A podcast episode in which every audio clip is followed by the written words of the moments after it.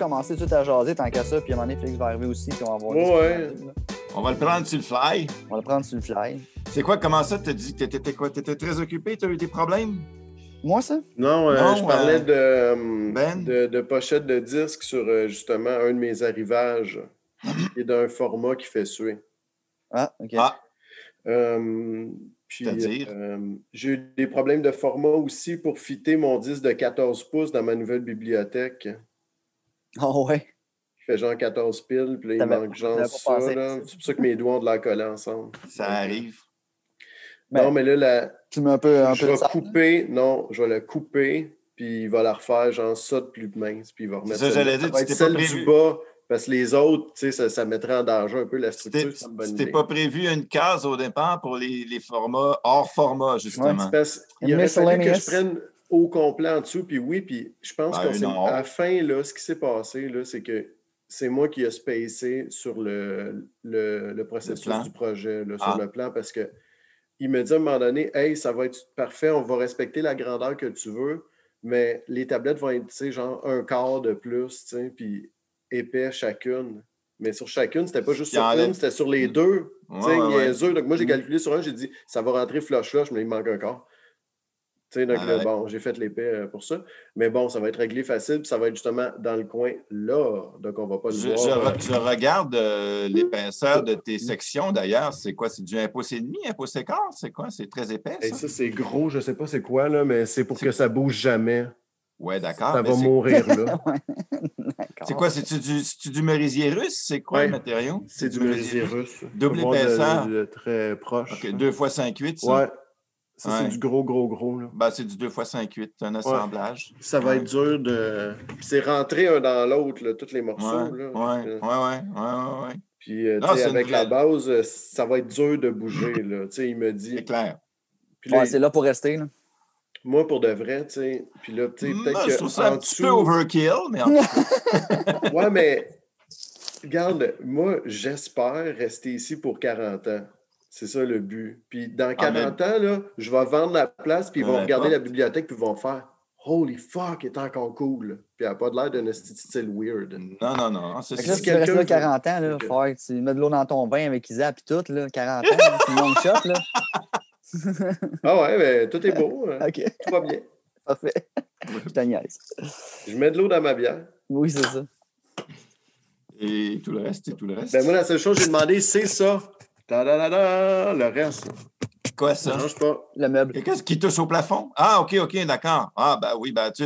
euh, oh, avant ça, tu vas avoir un man cave dans une autre pièce, fait que t'en fais pas. hein.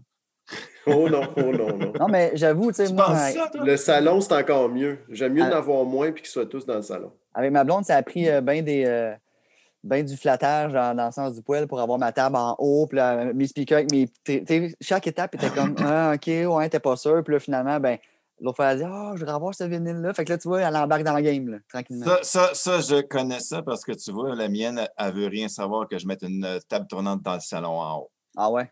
Ouais.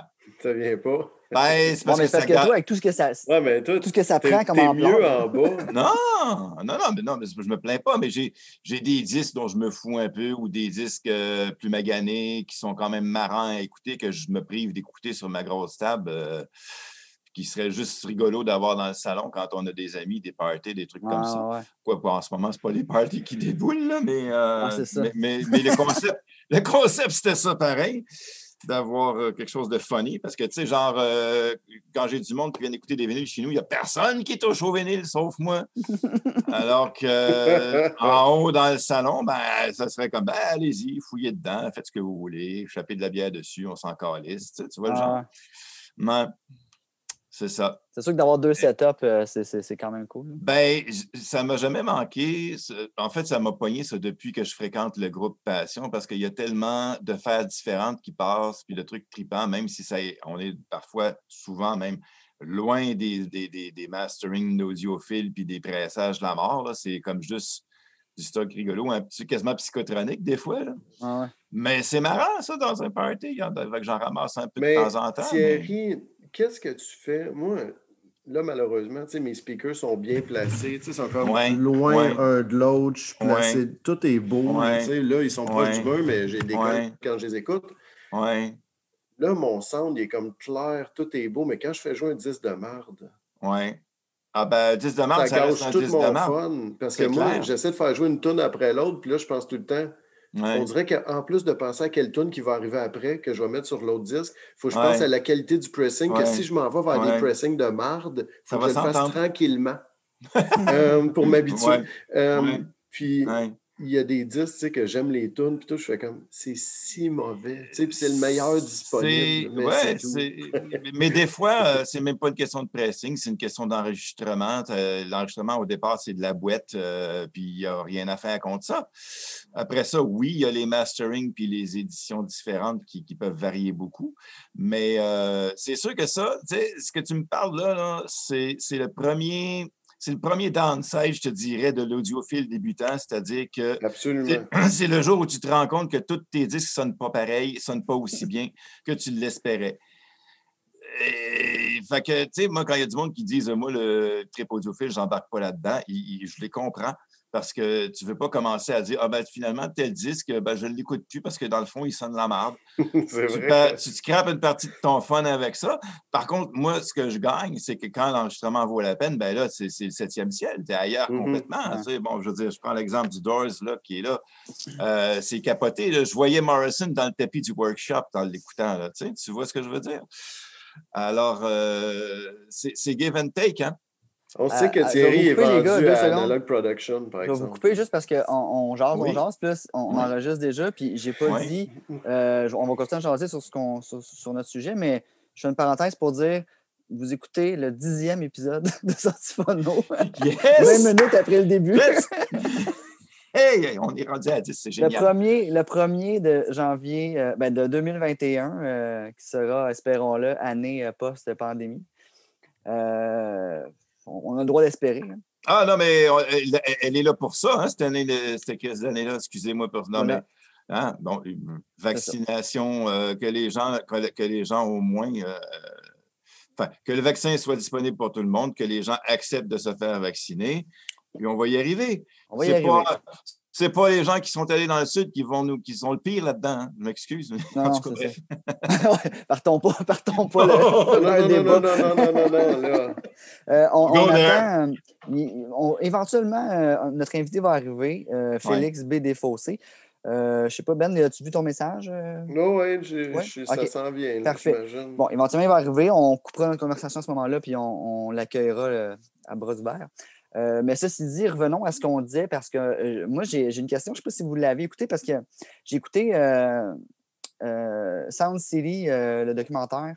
C'est sur Prime, c'est Dave Grohl qui a produit ça, réalisé ça, parce que Dave Grohl a acheté la fameuse, le fameux mixeur, la La console de la Neve console de- Neve, de- ouais, c'est oui, ça, de- du, euh, du Sound City. Il l'a acheté, puis il a oui. mis ça dans son studio à lui. Oui, Euh, parce que le Sound City a, a- a fermé. malheureusement, c'est une catastrophe, ça. Ouais. Fait que, Puis avec, avec cet achat-là, dans le fond, il a décidé de réenregistrer des, des chansons mythiques de, qui ont été enregistrées au Sound City avec la même console. Oui. Puis, euh, je dis ça parce qu'ils ont sorti un vinyle naturellement, puis euh, ça Ah a ouais. été pressé chez Record Industry, le vinyle, mais ça a tout été enregistré, tout de classiques de base, là, sur des magnétiques et tout. Et tout, et Oui, tout, oui, oui, full analogique. Full analogique. Fait que je me demandais Ouais. si vous aviez eu la chance d'écouter ce vinyle-là ou pas du tout. Non, malheureusement. Puis tu- en fait, tu me le remets en mémoire parce que je savais que ça existait. Je voulais l'avoir. Puis Ben, évidemment, euh, dans le tourbillon des choses, j'ai oublié. Mais euh, non, Pas très cher, c'est un vinyle à- beaucoup. hein. 35-40$, piastres, je pense. Là. Je Euh, pense, je pense qu'il était plus disponible au moment où j'avais flashé pour me l'acheter. Ça Ah, ben là, je pense qu'il est disponible Ben, ça arrive, 33 hein, je pense qu'il est disponible. C'est comme mais- ça. Ça, ça avait été out of print, la première édition de ça. Ouais, mais ça, c'est in and out aux amis. Ben, c'est ça. Non, ben, c'est ça. que t'attendes. Faut pas C'était payes cher 2012, l'original. Ben ça, cela dit, euh, les doubles 45 chez Ana- euh, Analog Production, c'est toujours euh, au- au-dessus de 65 pièces. Si tu tripes sur Analog Prod, là, achète pas un use. Attends, il va être repressé. À moins que ça fasse 5 ou 10 ans que c'est over, là. Attends. Les repress finissent toujours par arriver. Comme là, il n'y a plus Ça de revient. Boys. Attendez, ils vont revenir. Attends. Payez pas le marché, tu sais, sur le deuxième marché.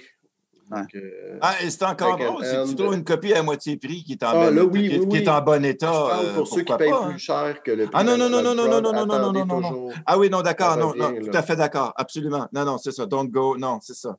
Quand tu regardes Ouais. les prix sur, euh, anal- sur euh, Ah non, des fois, c'est c'est souvent ça. drôle parce que Il y a- des gens qui en reviennent tout le temps à 50 Ouais. US. Ouais.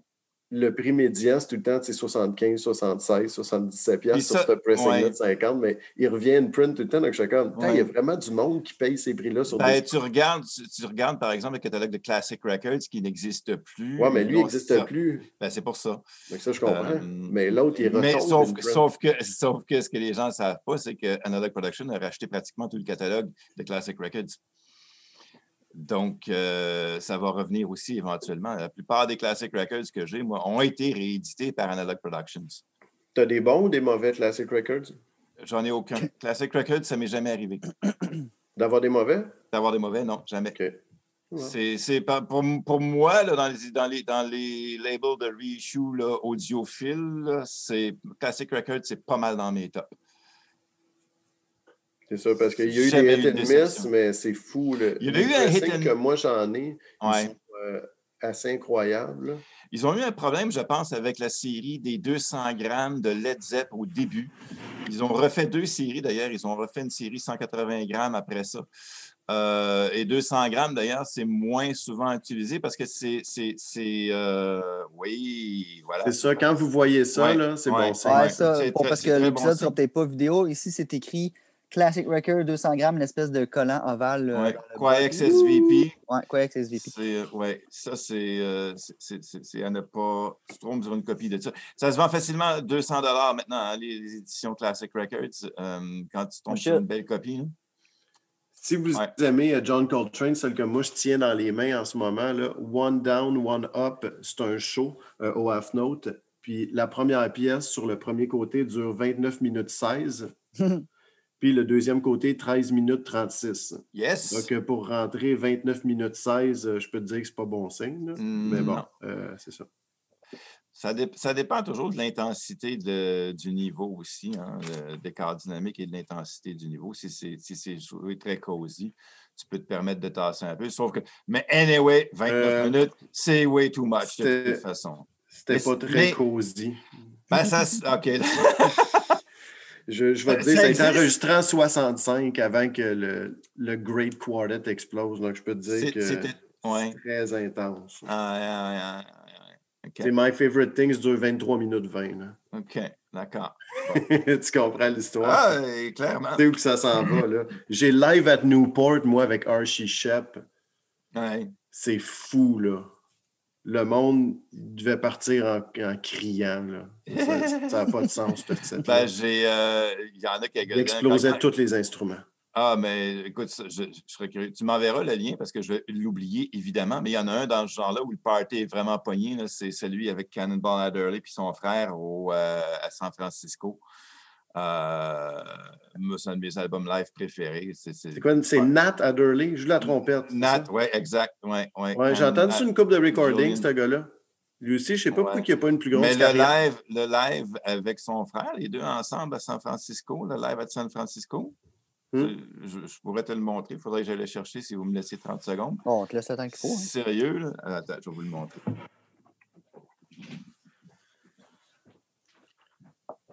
Je suis en train de penser qu'on parle de trucs à partager sur sa page, tout ça. J'ai, pas partagé, on n'a pas partagé le, la vidéo de leur ensemble. Oui, puis euh, la vidéo, quand je parle aussi de, de Louis-Jean qui joue à la soirée Ouais. est encore jeune, donc euh, je vais envoyer ça sur. euh, Et j'ai pas fait le tirage hier parce que.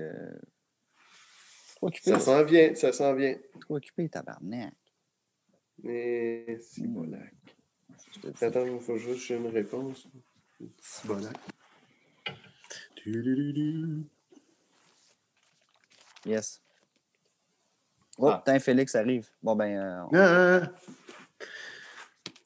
Euh, petite édition OJC, bien ordinaire, ça sonne du feu de Dieu. Ouais, mais il y en a une coupe de OJC, c'est du feu de Dieu, puis ça coûte C'est- c'est 21,99. Exact. C'est quoi cette affaire-là?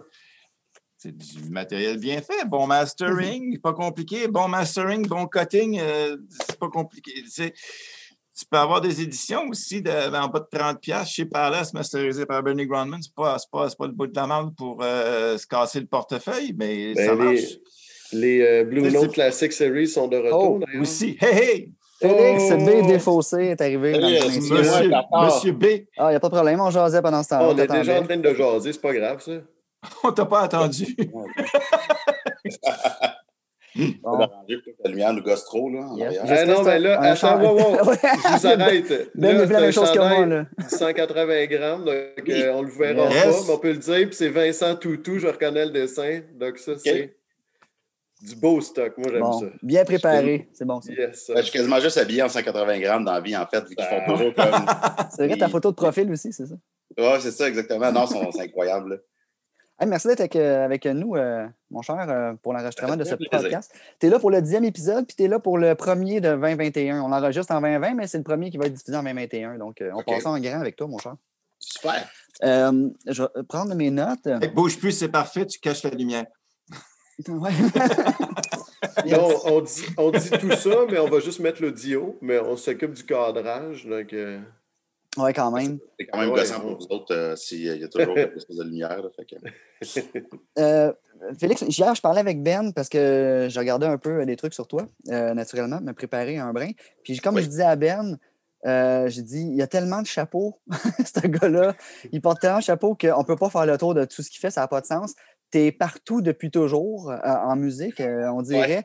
Je Ouais. disais des affaires, j'étais comme ça partait de très loin quand tu étais booker euh, pour des shows que le monde te donnait 75$ pour booker des shows. Ouais, euh, au, euh, je me souviens plus le nom de la place. Là, au, au euh, balafré. Voilà, au Balafré. Euh, Ah jusqu'à tout récemment. Le Balafré, c'était où, euh, Félix? C'est euh, la distillerie numéro 1 en diagonale du cégep du Vieux sur Ontario. Oui, oui, OK, oui. Voilà. Ouais. Euh, jusqu'à tout hey, récemment. attends, il faut que je pose une Oh, question. vas-y déjà, Ben, vas-y. C'était- C'était c'était quand que tu, tu bookais dans ce coin-là? 2003, 4, 5. Ah. Genre, t'as-tu booké Murder by Death, puis il n'y avait personne, puis le show était super bon, puis je pense qu'il y avait sept personnes. Dont Benoît, j'imagine? Je capotais. On avait monté de Sherbrooke. Ah ouais, hein, ben, honnêtement, je me rappelle pas précisément, mais ça se Oh. pourrait. Parce qu'il il y avait beaucoup de show punk là, là-dedans, puis beaucoup de show hardcore quand même. Là. Quand j'étais arrivé, c'était déjà ça. Il y avait déjà du monde qui avait catché qui pouvait avoir euh, cette, cette place-là pour pas cher, mais c'est comme, je te dire, mettons, j'ai fait le son pour Malajube dans un party de Dare to Care, puis je suis pas Sandman, puis euh, euh, je faisais le son pour des shows pareils. C'était comme, le, le band était en train d'exploser. Ils avaient sorti leur album euh, deux, trois mois avant leur premier, tu sais, fait que, et on a pu avoir des, des gros bands qui ont fait des petits shows, comme on a pu avoir des petits bands qui ont fait des petits shows. Tous des petits shows.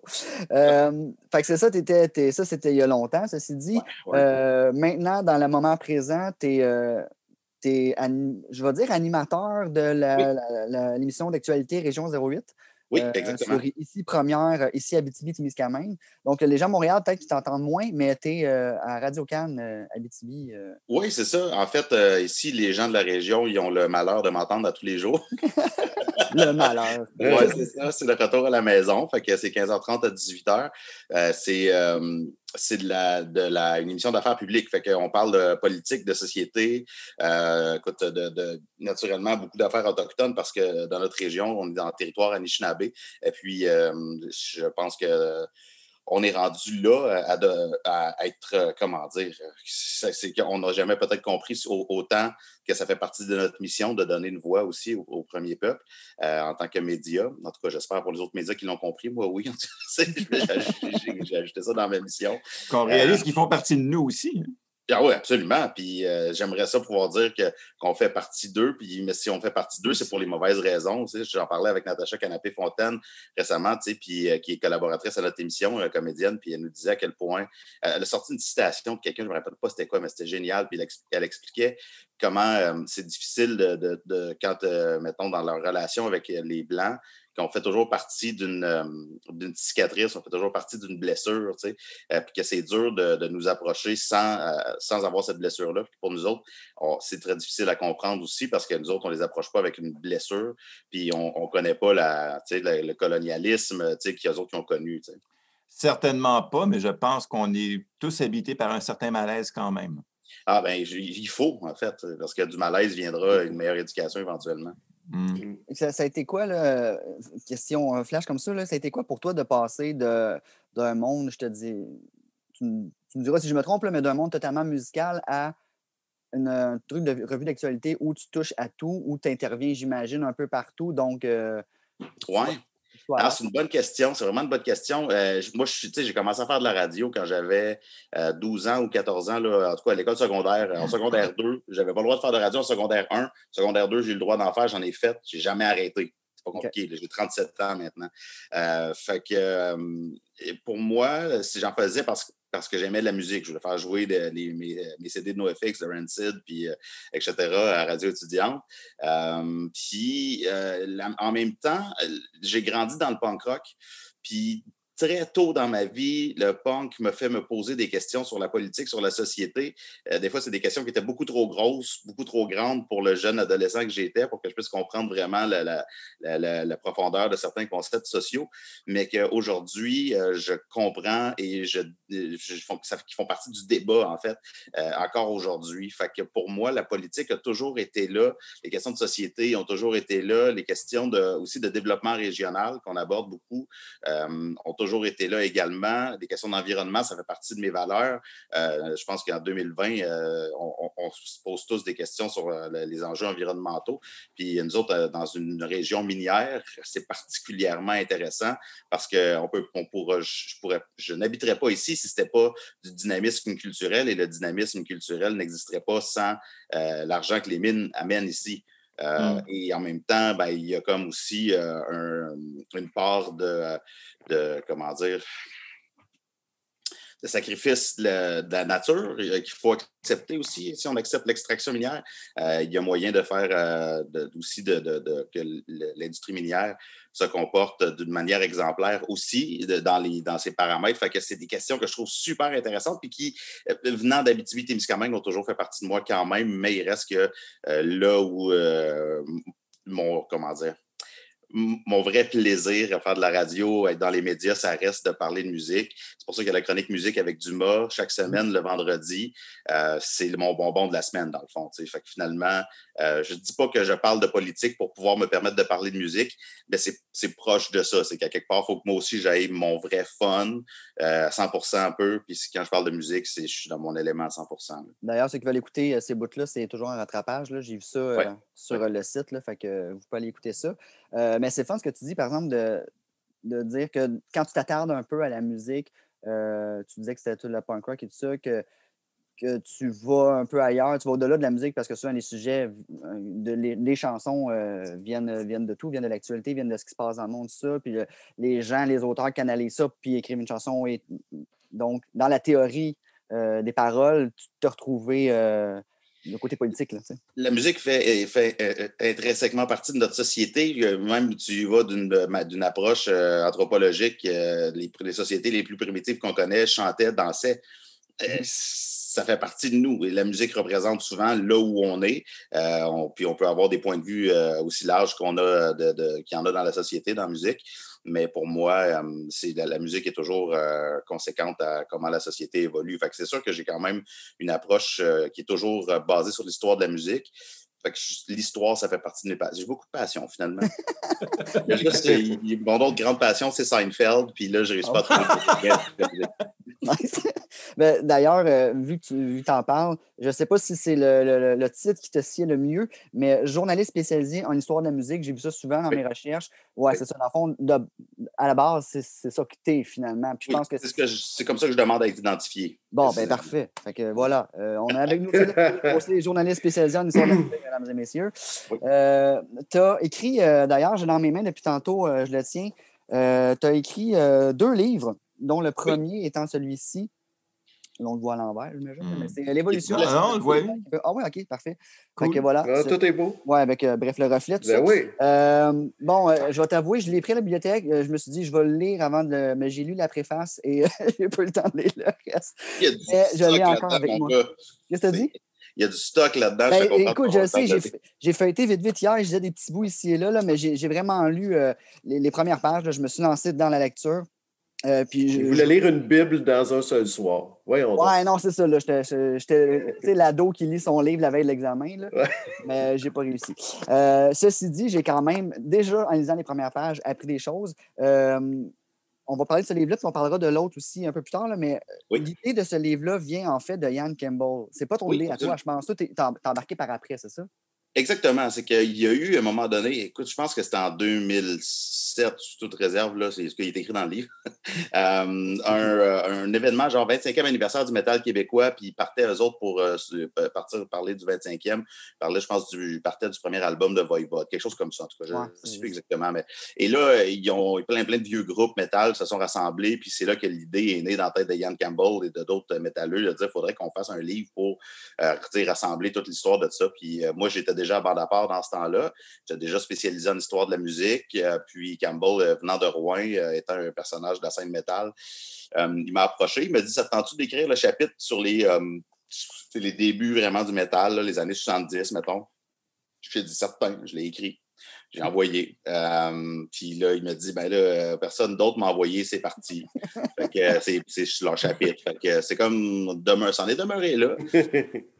Trois, quatre ans après, je dis à Campbell, écoute, euh, moi j'ai encore ça, j'ai ajouté plein d'affaires, j'ai continué mes recherches, j'ai trouvé plein d'albums de rock psychédélique, de hard psych, de hard rock, de rock progressif, de trucs euh, proto-metal au Québec.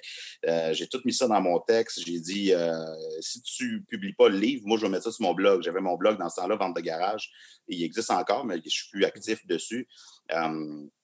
Puis il me dit, OK, on relance ça, ce projet-là. Fait que là, on essaie. Il y a d'autres mondes qui se sont impliqués un petit peu là-dedans, gauche, à droite. Campbell devait faire euh, la partie sur les années 80, sur les années 90. Puis euh, finalement, ça n'a pas fonctionné non plus. J'ai dit, garde, moi, j'avais, je venais de faire un gros dossier sur l'histoire du hardcore au Québec pour Bande à euh, à cette époque-là. Euh, ça concordait avec une partie de l'histoire du métal au Québec, la, partie sur le hardcore dans les années 80, sur le crossover, etc. J'avais numérisé beaucoup, beaucoup de démos pour ça, puis j'avais débordé dans les démos que je trouvais vers le métal. Fait que j'ai dit, regarde, je vais écrire les années euh, 60, 70, 80, puis après ça, ben, on sortira ça de même, tu sais, puis euh, j'avais aucune idée dans quoi je m'embarquais. là. Non. C'est- euh, j'ai comme mis une couple d'affaires ensemble, j'ai dit, ouais, c'est ça. Puis là, j'ai commencé à faire des entrevues plus poussées avec du monde, puis il y a plus que je faisais d'entrevues. Puis j'avais l'impression, tu sais, de, de lever une roche puis de trouver une colonie de, de fourmis en dessous de chacune des roches, puis de me dire, OK, il va falloir que je nomme chacune de ces fourmis-là, parce que Mhm. c'est- et chacune d'elles a, a travaillé énormément, tu sais, pour pouvoir euh, euh, cré- créer cette scène-là. Fait que finalement, c'est devenu un énorme travail. Puis euh, que personne ne voulait sortir au début. J'ai envoyé- j'ai approché une coupe de. euh, de de, de, de- de- voyons, on appelle ça? Des éditeurs. Euh, ils m'ont tous dit que c'était pas assez grand public. Fait que euh, quand je, suis- ça, a donné, ça a donné que moi, je revenais vivre en Abitibi, on était en 2013. Attends, le métal au Québec, pas assez grand public. hein? Ben, c'est ça, c'est c'est ce que Le les éditeurs métal, me c'est quand disaient. même. Il y a une belle base de métal. Pardon? J'ai dit, il y a une belle base de métal quand même au Québec, puis de monde qui trouve le rock puis le métal. Énorme. Il y en a des Au gens, Québec, là. oui, mais tu sais, ici, dès que tu es un peu spécialisé, tu es plus grand public. Ben, c'est Ouais, mais- dommage, et c'est peut-être pas bien compris par les grands médias, en Ouais, fait. ouais, non, ouais. nettement, nettement. Tu sais, ils pourraient, tu sais, je regardais les gens qui, justement, qui n'étaient pas satisfaits du euh, tous, tous ensemble, l'émission de variété du temps des fêtes. Je me disais, Sais, on aurait pu plaire à un plus large public, effectivement, sans tomber, sans déstabiliser tout le monde, mais bref. Euh, Ouais, ouais. Le, le livre, quand je suis revenu en Abitibi, j'ai approché les éditions du Quartz, qui est un éditeur abitibien, qui est une toute petite maison d'édition, là, qui avait une, une- une mission régionale. Puis ils m'ont dit, ouais, ouais, nous autres, on va sortir ton livre, euh, parfait. Puis euh, ils m'ont fait travailler énormément, puis ça a donné le résultat qu'on a là, puis j'en suis extrêmement fier aujourd'hui. C'est complètement fou de penser à ce livre-là, et ça m'a fait réaliser que c'était que si je pouvais, je ferais juste ça, écrire. Mm. Honnêtement, là, si, ça, si ça payait, là, Là où le bas blesse. Euh, Ouais, ben, D'ailleurs, euh, je pense que tu as, du travail euh, peut-être devant toi, à moins que tu nous dises que le projet est peut-être terminé, mais dans, la, dans la- les premières pages, euh, ça nous dit que euh, c'est le tome 1, ceci dit, ce beau gros livre ici Oui. serait le tome 1. Euh, le tome 2, euh, parce que le tome 1, on, on le voit sur la page couverture, là, c'est de 64 à 89. Donc, il y aurait un tome 2 de, 99, de 90 à 2000 et un tome 3 dans les années plus contemporaines. Euh. Ça tient toujours la route, ça, ce projet Absolument, absolument. Puis le tome 2 va bon train. En fait, c'est encore une fois Yann Campbell qui, moi, je ne l'écris pas, c'est sûr, parce que là, je manque vraiment de connaissances dans le death metal. Euh, je pas ça, mais je ne suis pas le plus grand fan non plus. Je n'ai pas assez de connaissances pour euh, me pencher là-dessus. C'est plutôt Yann Campbell et là, accompagné de Louise Girard, qui était euh, journaliste avec son fanzine dans les années 90-2000, qui, euh, qui est en train d'écrire ça avec lui. Je sais que ça avance vraiment bien leur affaire. Fait que le, le, tome 2, on a beaucoup de demandes, les gens ont hâte de le lire, puis je, je les comprends, moi aussi j'ai hâte. puis, euh, mais, là, on a aussi la version en anglais du tome 1 qui sort, euh, si tout va bien, là, j'avance la date là, pour la première fois, là, mais ce serait le 11 février. Euh, ah qui va sortir ouais, la version anglaise du tome 1, puis qu'on va aller avec sur le marché international avec ça. Oh, que, quand même, c'est un beau. C'est fou. Moi, là, j'étais sûr qu'on était pour faire photocopier ça, puis mettre ça sur des tables de merch dans des shows métal. Puis je niaise même pas, là. C'était sûr que je pensais qu'on ferait avec ce livre-là. Mais ça a été ça aussi? ben, en fait, on l'a mis sur des tables de merch dans des shows métal. C'est juste que ça n'a pas été photocopié. Non, c'est ça. Euh, C'était un plus beau produit. Un vrai bouquin. Hein, Exactement. Le, produit final est incroyable. Ça fait combien de temps qu'il est sorti? Hein? C'est en 2014 qu'il est sorti, je pense. Ouais, Quand même. Euh, six ans.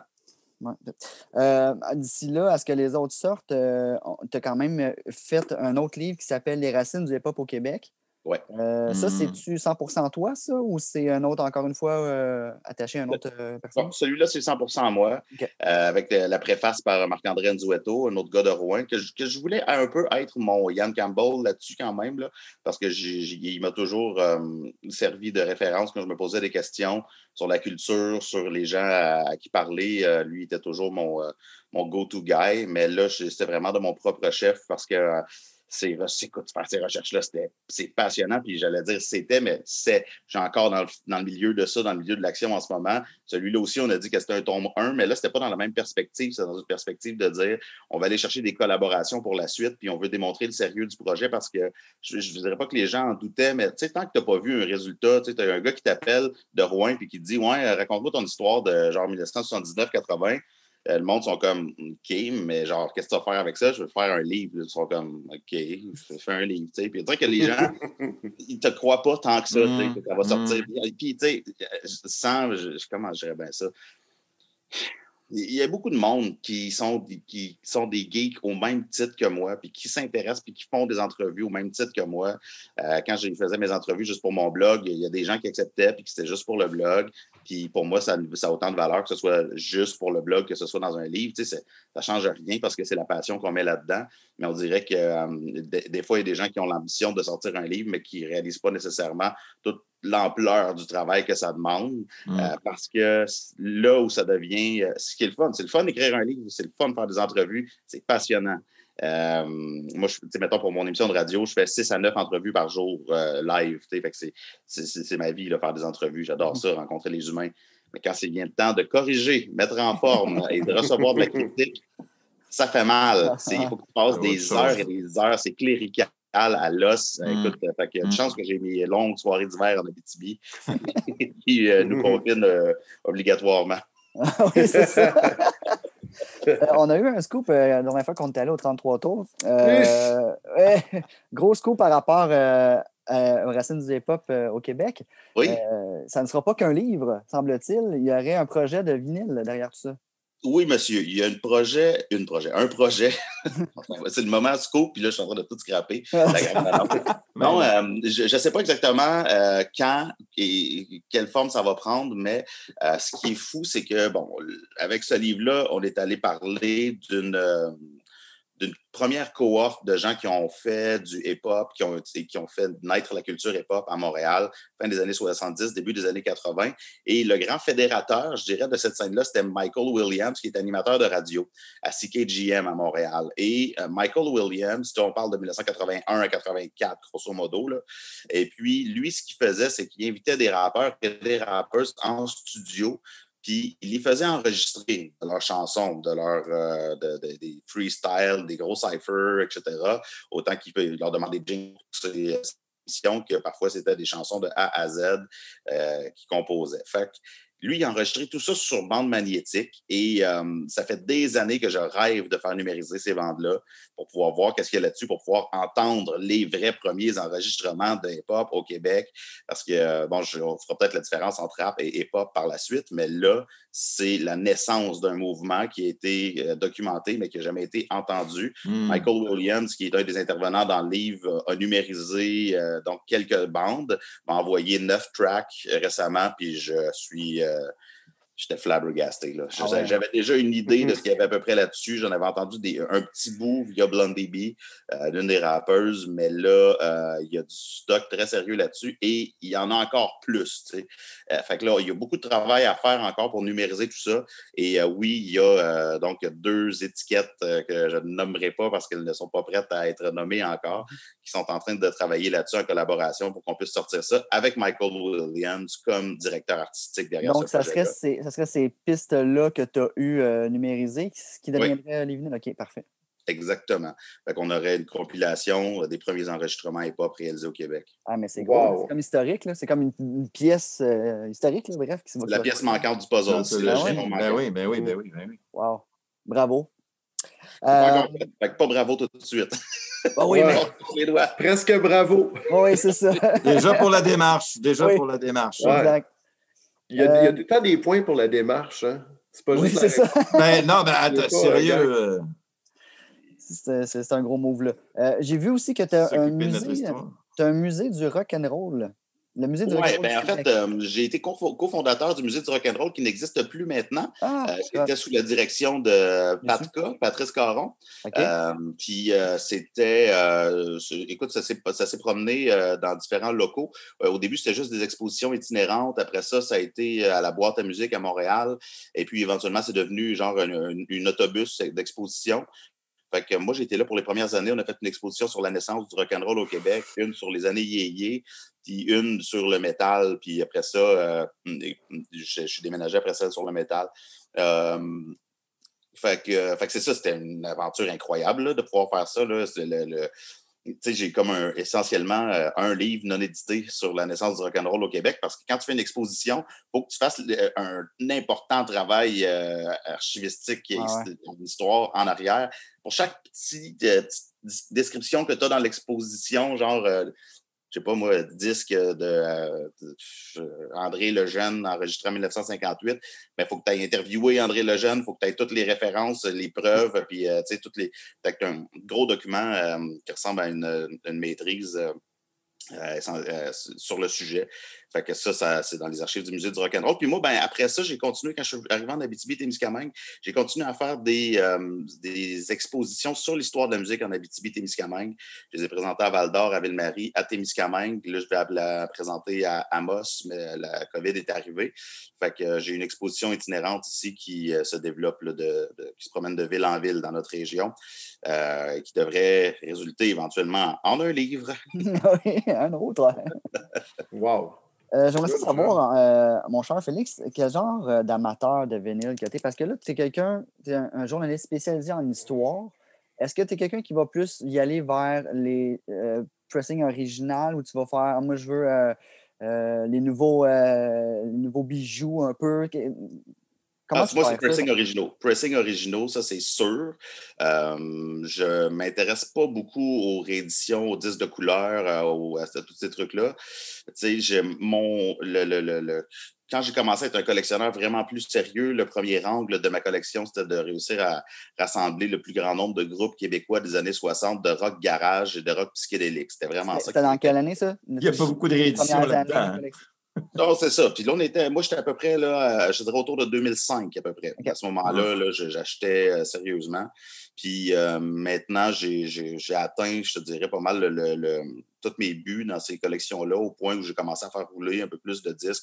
Il y en a auxquels je me suis moins attaché, il y en a que- auxquels je ne toucherai jamais. Fait que j'ai des grosses pièces là-dedans qui, euh, qui- dont je suis très, très, très fier. Euh, et, tranquillement, je me suis euh, vraiment intéressé beaucoup plus au soul, puis au funk, puis là, là ça, ça a donné une autre, un autre angle à ma collection. Et c'est via soul, jazz, funk, disco que j'ai embarqué aussi avec le hip-hop. Tu, sais, tu vois l'espèce de ligne que j'ai suivie. Ouais. Fait que le plus possible avec euh, des, euh, toujours des pressings originaux. Euh, je suis un crate digger euh, maladif. Je passe euh, tout mon temps libre dans les marchés aux puces, etc. J'accumule les disques d'une manière euh, peu raisonnable. Puis, j'ai, au travers de ça, ben, j'ai, je me suis résolu à un moment donné à commencer à m'acheter un peu plus de, de réédition parce que ça n'avait juste pas de bon sens. Puis après avoir passé très longtemps à étudier toute l'histoire de la musique, tout le back catalogue de la musique, ben, j'ai eu l'impression, dans les dernières années, les derniers, derniers peut-être 3, 4, 5 ans, de me dire bon, ben, je pense que là, l'histoire m'a ramené à aujourd'hui.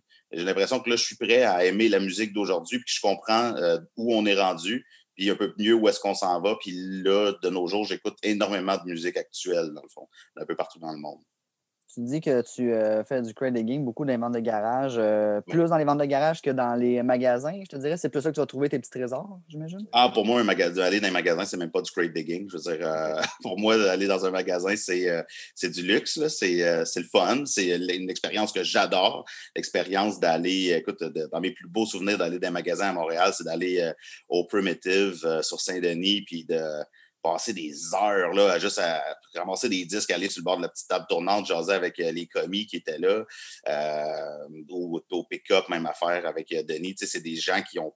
Cette relation-là avec le disquaire est tellement essentielle, mmh. importante, tripante mmh. dans le, processus d'un collectionneur de disques, d'un maniaque de musique. moi, ça, c'est priceless, vraiment. J'adorais ça dans ma vie. Mais d'un autre côté, euh, je veux, moi, je suis vraiment du genre à dire je m'en vais au marché aux puces, à vendre de garage, euh, dans, le fin fond du nord-est de l'Ontario, euh, etc. Parce que c'est à côté de nous autres en Abitibi-Témiscamingue, puis les deux genoux à terre, puis dans dirt, puis sortir les gros mmh. disques. de là, il n'y a rien qui qui me rend plus heureux que The chase is better than the catch, qui disait euh, dans Motorhead. Ben, c'est ça, tu sais, c'est comme partir à la chasse, c'est littéralement ça. Ici, en Abitibi, mm. le monde, ils partent à la chasse l'automne, ils vont dans le bois, ben, moi, systématiquement, toujours à la chasse au disque. Tu réussis encore à en trouver des, euh, des bijoux parce que j'ai l'impression que les gens comprennent que le vinyle est revenu à mode, puis ils vendent leur vinyle. Euh, qui valent 2 piastres, ils vendent 30 piastres en se disant à quelqu'un qui va l'acheter. Est-ce que ça arrive encore que tu trouves de quoi dans des ventes de garage à 2 piastres? Écoute, ça a, été, ça a été ma plus grosse année à vie ah euh, cette année de trouvailles dans des ventes de garage, dans des lots que j'ai achetés dans des collections. Ça a été miraculeux. Euh, autant que j'ai trouvé une batch de 45 tours de promo de Soul à Val d'Or. C'est tous des pressings américains. Ça n'avait pas rapport que ce soit là. J'ai acheté ça pour une. Euh, autant que j'ai pu trouver justement dans des ventes de garage des grosses pièces de, de disques qui valent 500 pièces, etc. C'est c'est complètement fou. J'en trouve, j'en trouve, j'en trouve. Même qu'avec mes. Euh, pour me faire une référence à Seinfeld, il y a un épisode qui s'appelle The Summer of George. Ben, avec euh, mon ami Ben Schulman, on disait que c'était The Summer of Felix, parce que ça avait juste un rapport comme avant cette année-là. Ben écoute, euh, vu que tu en parles, je suis comme curieux de voir. ben dit à tous les invités de, prendre des vinyles de leur collection, nous présenter ça. Commence donc à nous présenter un ou deux vinyles, mon OK, parfait. les pépites de Félix. Les pépites de Félix. Oui, absolument. Bon, là, c'est dommage, c'est dommage pour les auditeurs, les auditrices, ils ne voient pas, mais voici The Montreal Scene de Nick Ayub. C'est un disque qui est sorti vers euh, 60. Attends, je, vais, je vais regarder, je vais voir l'année exacte. Là. Ah, j'aime ça, le son, là. on a tout, là. on a le fil. je pense que c'est en 1964 que ça a été. Euh, ah ouais ça a été enregistré. Cet album-là a été euh, réédité au Japon, entre autres. Euh, c'est bon, Nick Ayub, c'est un saxophoniste pour moi, c'est le plus grand jazzman qu'on a eu au Québec, au sens où tous les projets auxquels il a été rattaché sont toujours incroyables. Sa touche est d'une qualité et il a été aussi un professeur de cuivre et d'instruments avant pour énormément de grands musiciens qui, eux aussi, euh, disent à quel point Nick Ayoub, c'était un musicien important chez nous. Euh, il est né à Trois-Rivières, mais d'une famille euh, libanaise. Donc, c'est vraiment un, personnage qui vient ajouter de la richesse culturelle ici. The Montreal Scene, il y a une chanson qui s'appelle Montreal West, puis une autre qui s'appelle Montreal East. Puis, c'est mm. de voir du jazz qui porte le nom du territoire comme ça. Je suis très attaché au territoire, puis à assister le territoire, que ce soit, euh, peu importe dans n'importe quel style, mais de comprendre que cette musique-là vient d'un endroit précis. Ben oui, ça vient de euh, et, avec, avec la photo sur le dessus, on voit, je pense, la place Ville-Marie, puis tout ce disque-là. Et euh, je pour moi, c'est genre la meilleure réponse qui s'est faite, peut-être au Canada au complet, à tout le moins au Québec, au son euh, hard bop de Blue Note Records de la fin des années 50, du début des années 60. On était, euh, avec cet album-là, un petit peu en retard sur le son américain, au sens où on commençait à évoluer vers d'autres choses. Euh, mais écoute, c'est complètement fou. Fait que t'as Nick Youb là-dessus, puis t'as aussi un jeune Michel Donato qui, hmm. a 22 ans, qui est devenu des grands noms aussi de l'histoire du, du, jazz au Québec. Bref. Et un prof d'université. Oui, oui, exactement c'est innommable. Je mets ce disque-là, là, ça c'est, écoute, euh, à un moment donné, il y a un de mes chums qui s'est fait construire une maison, notre chef tech à Radio-Canada euh, en Abitibi s'est fait construire une maison, puis il s'est fait construire dans sa maison, dans ses plans, une salle d'écoute de musique. C'est un, chef tech là, qui, ça fait des années et des années qu'il est là-dedans, fait qu'il y avait tout un kit de son incroyable euh, avec juste de l'analogue là-dedans, puis il m'a dit amène un disque, on va l'écouter. Mais j'ai amené ce disque-là. Ça vous donne une idée. Là, pour moi, c'est le disque, c'est ma référence et euh, je l'aime. Euh, c'est ancré au plus profond de moi-même, cet album-là. Depuis des années, je l'ai acheté pour ma fête au 33 Tours à Montréal. Il était sur le mur. Euh, ça fait peut-être 10 ans. Je, me rappelle quand je l'ai vu, j'ai fait. C'est la, la, la, Le Saint Graal. Exactement. il y avait l'auréole alentour. C'est un disque pour tous. L'as-tu, ce disque-là, Ben? Non, non, non, non, mais je connais le disque, mais je n'ai pas ce disque qui se donne pas. Non, je me pas, non? Ouais, autour de 150 pièces une euh, qui ne se donne pas. Ah ouais. Mm. Cool. Ben écoute, tu continues avec un autre. Euh, ah oui, vas-y, vas-y, deuxième. Deuxième, Expensive Shit de Fela Ransom Kuti. Euh, bon, vous connaissez probablement déjà Fela Kuti, un des grands de toute l'afrobeat, mm afro-funk, euh, puis tout. Et ce disque-là, c'est euh, une track sur, sur chaque côté. Euh, je suis un méga collectionneur. Ma collection de disques maintenant là, est vraiment orientée vers la musique africaine des années 70. Ça, c'est sorti en 1975. Ouais. Mm-hmm. Euh, là, je suis à fond là-dedans. Les pressings originaux africains des années 70, de high life, de funk. Euh, j'ai un pusher de disques africains. qui s'appelle François Zaidan. Euh, gros shout-out parce que ce gars-là, je ne sais même pas comment il fait pour mettre la main sur ces disques-là à Montréal. C'est mm. le claviériste, entre autres, multi-instrumentiste qui joue avec euh, Claude Pelgag. Euh, il réussit à trouver... Il m'a littéralement transmis sa passion pour la musique africaine. Et euh, quand il y, a, un double, ben, il m'appelle, puis euh, il me fait signe, puis il dit Est-ce que ça t'intéresse, ça Puis c'est systématiquement oui, parce que je découvre plein de, de, subtilités à la musique africaine, euh, plein de sons qui viennent de plusieurs pays de là-bas. Et les pochettes sont tellement colorées, sont tellement belles, c'est tellement une, une esthétique unique. Puis tu sais, tu dis pour que ces disques-là se soient rendus jusqu'à nous, celui-là, c'est pas une édition africaine, c'est une édition américaine de Fela Kuti parce que ça a quand même sorti de l'Afrique. Mais c'est ça, c'est de, voir les gens qui l'ont suivi, euh, qui ont suivi son, euh, son influence, qui était un, grand libérateur pour le peuple africain, mm. entre autres, dans sa, façon de voir les choses. Euh, ça me fait capoter, cette musique-là, de, voir les musiques traditionnelles, c'est ça qui m'intéresse le plus, c'est les musiques traditionnelles se mélanger avec les musiques américaines, avec les influences de jazz, avec les influences de soul mind blown. C'est juste comme. Ben, de temps en temps, je mets ça, je me dis pourquoi ce disque-là, qui est sorti en 1972 au Bénin ou au Ghana, se rend sur ma table tournante à Rouen en 2020, puis encore écoutable?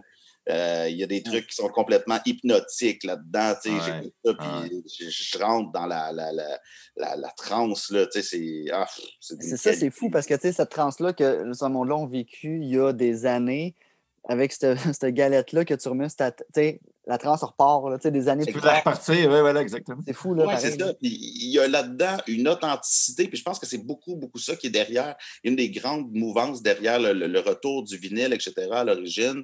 Euh, c'était cette espèce de recherche d'authenticité, d'un son authentique, de, des, perspectives authentiques, d'une espèce de paradis perdu. Puis pour moi, il y a cet aspect-là, justement, de ces musiciens-là qui, manifestement, en vivaient pas, euh, se rassemblaient pour jouer de la musique, avaient du fun avec ça, puis euh, tu l'entends qu'il y a comme euh, leur identité est là, mais elle n'est pas forcée, et pas genre on veut euh, vous présenter notre identité. Non, c'est juste c'est leur pays. Il y avait moins de fabrication, plus d'authenticité, puis l'industrie n'était pas la même du tout non plus.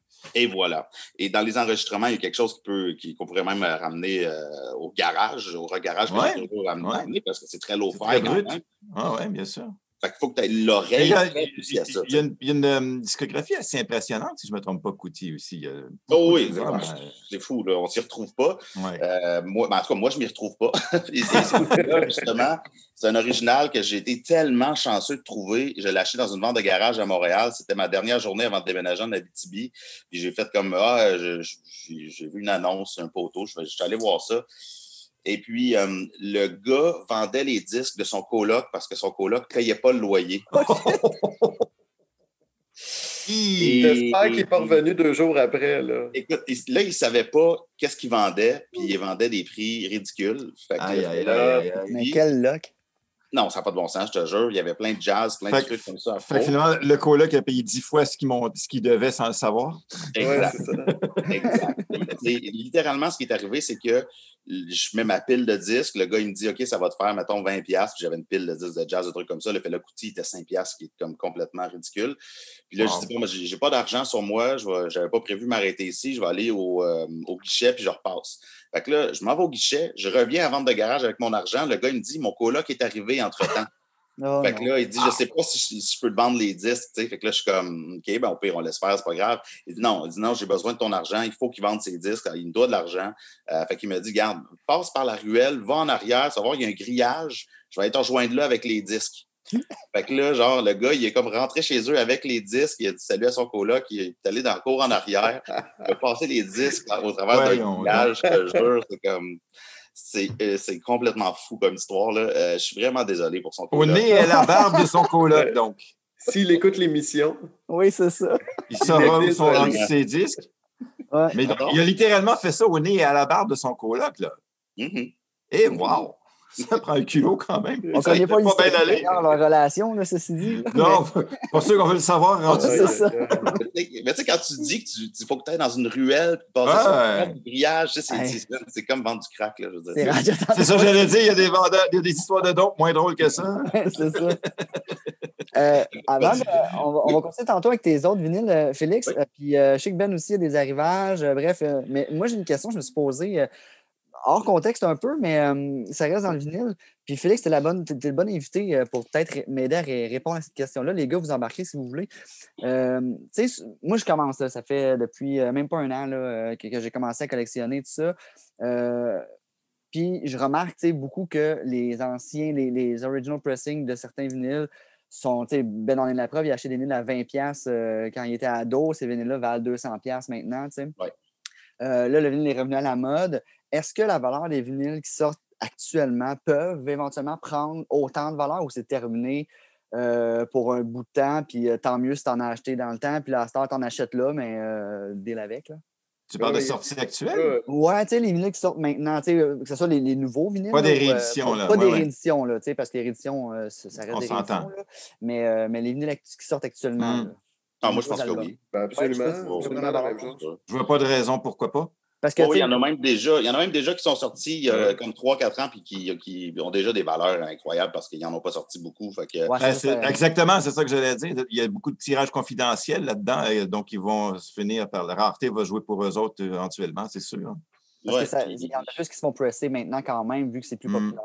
Hmm. Oui, puis mais en même temps, en ce moment, je ne sais pas qu'est-ce que ça va créer, parce que c'est sûr qu'on est dans une drôle d'époque, même pour les produits de consommation culturelle, de cu- culture pop en général. Ouais. C'est la même chose dans le monde du sneaker que je collectionne aussi. Euh, ils font exprès pour faire des petites batches, justement, pour tout de suite créer la demande, la cité, le, le scarcity, car- scarcity, en tout cas, de, rendre, ça rare, là, tu sais. Euh, c'est que c'est rare à la sortie même. Regarde Nintendo, qu'est-ce qu'ils faisaient avec leurs espèces de rééditions au début, puis tout. Euh, donc, euh, c'est comme une espèce de rareté voulue, créée. Ouais, c'est ça. Créé, ouais. à l'époque, c'était pas nécessairement le cas, c'est-à-dire que des fois, c'était une rareté qui était euh, créée juste parce que le groupe n'était pas populaire. Mais il reste que euh, ça va demeurer quand même des objets qui vont être rares, puis que je je pense que Hmm. les collectionneurs, on les arrêtera pas. Il va toujours avoir des gens qui vont avoir cette fibre-là. Vont vouloir retrouver ça. Puis l'époque qu'on est en train de vivre, ben, il va quand même, euh, dans 20 ans, être vu comme une époque euh, qui était euh, une époque faste, une époque le fun, une époque où ce que- il y en avait du vinyle, il y avait du monde qui tripait, il y avait des boutiques à Montréal où tu peux aller, puis justement acheter plein de rééditions, plein de trucs comme ça, puis on ne sait pas qu'est-ce qui va se passer d'ici là, tu sais, d'ici 20 ans, fait que dans 20-40 ans. Fait que, Parce Moi, que je je pense que disais ça va aussi- rester. Je me disais ça aussi l'autre fois, justement. Sais, maintenant, là, ceux qui, comme moi, décident, c'est un choix maintenant d'écouter du vinyle et d'acheter du vinyle. tu sais. Euh, il y a un bout de temps, ce n'était pas un choix, c'était l'option ou c'était C'était la seule. Exact. Ouais.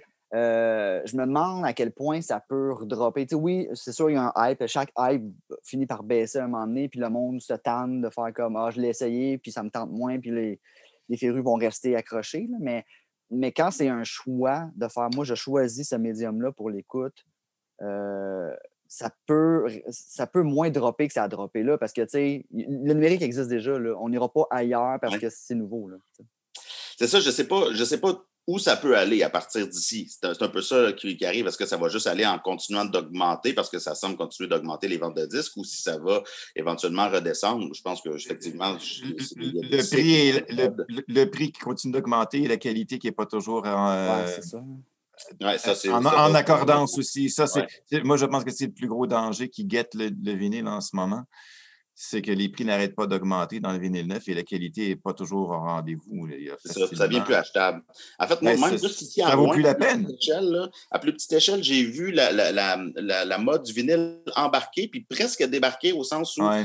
euh, le monde se sont rendu compte assez rapidement que euh, ça coûtait cher en tabarouette un nouveau disque. Ben un oui. compte 32,99 euh, Ben plus taxe, acheter un disque. Là.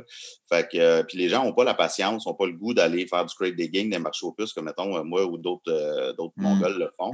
Fait que, euh, tu sais, c'est que Ah! j'ai vu, j'ai vu ça redescendre quand même déjà ici. J'ai l'impression que la- la- le, pic de la mode ici est passé, en tout cas. Mais ça, c'est ouais? à petite échelle dans notre région. Dans ta région, tu parles? OK, ouais, plus. Exactement, à Ah Rouen. ouais? Ouais. C'est sûr que si tu veux acheter ton Fleetwood Mac euh, Rumors euh, réédition 32,99, euh, tu pourrais l'acheter à 3,99. euh, presque clean d'une vente de garage. Il y a des rééditions qui sont comme. On ne sait même plus pourquoi ils existent. là. Ben, c'est ça qui C'est arrive. pour ça quand il y a des millions de disques qui se promènent. Donne un ouais, exemple. Euh, le- L'album, euh, c'est lequel? C'est Fu Manchu, je pense, de Robert Ouais, Charlebois. ouais. écouté.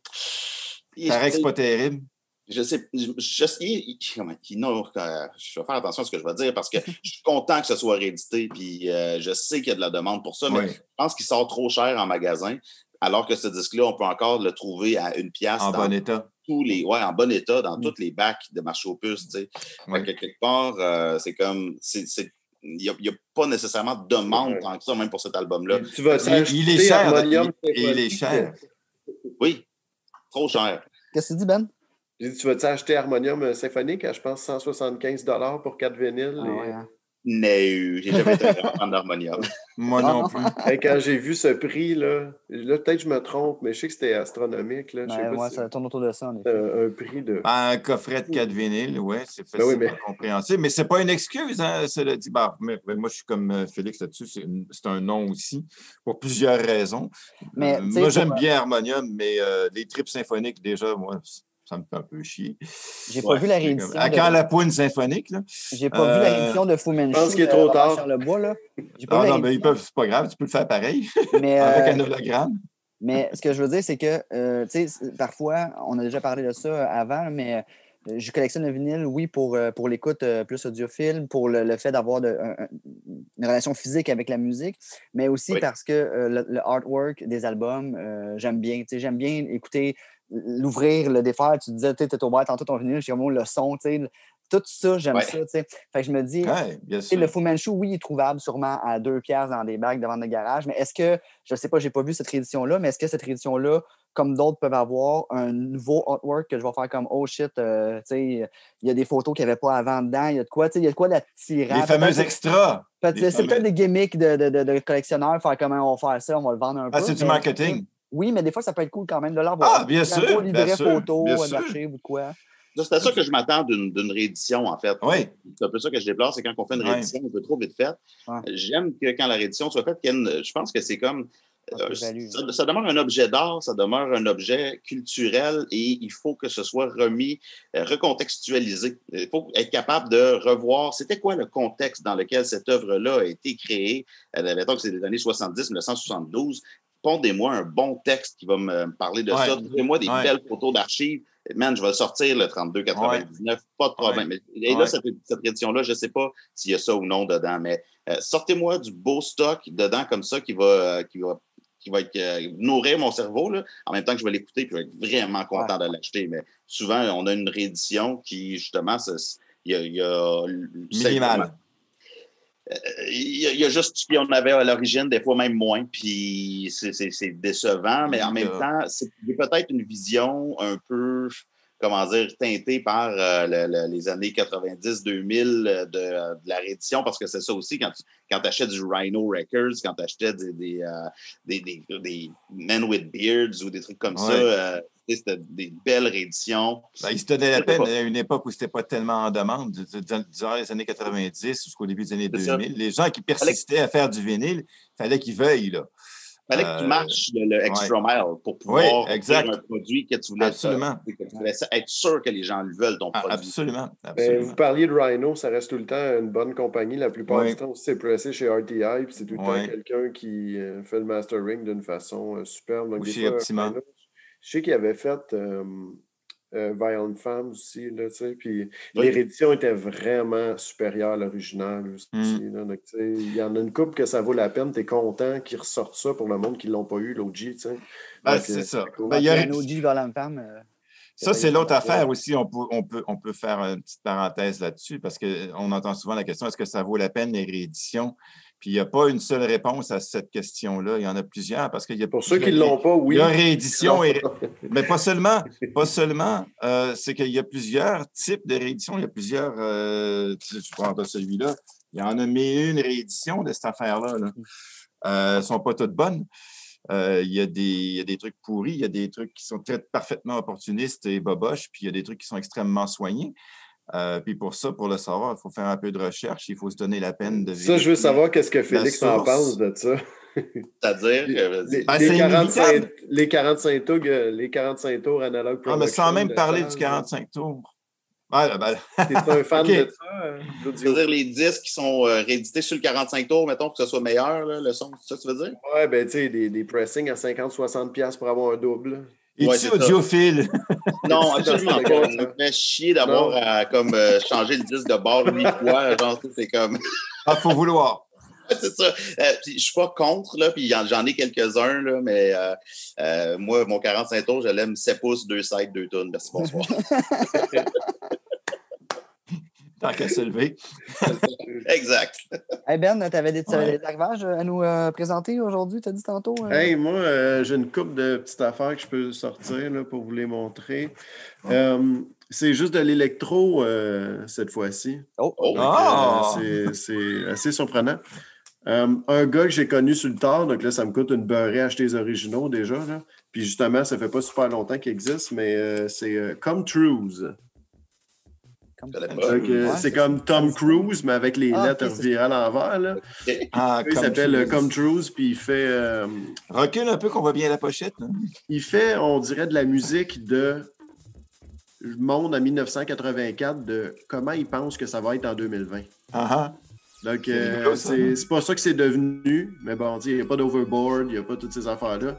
Mais c'est ça, donc c'est un petit peu c'est super nostalgique, en fait. C'est comme de la musique euh, futuristique et nostalgique à la fois. Je sais pas comment, que ça se peut, là, mais euh, ça va chercher ça. Puis, euh, bon, ben, c'est niaiseux ce que tu dis, ça me ça fait vient de sortir. ça, ça vient de sortir il y a quelques semaines, puis c'est un paquet de son early work qui n'avait pas ressorti.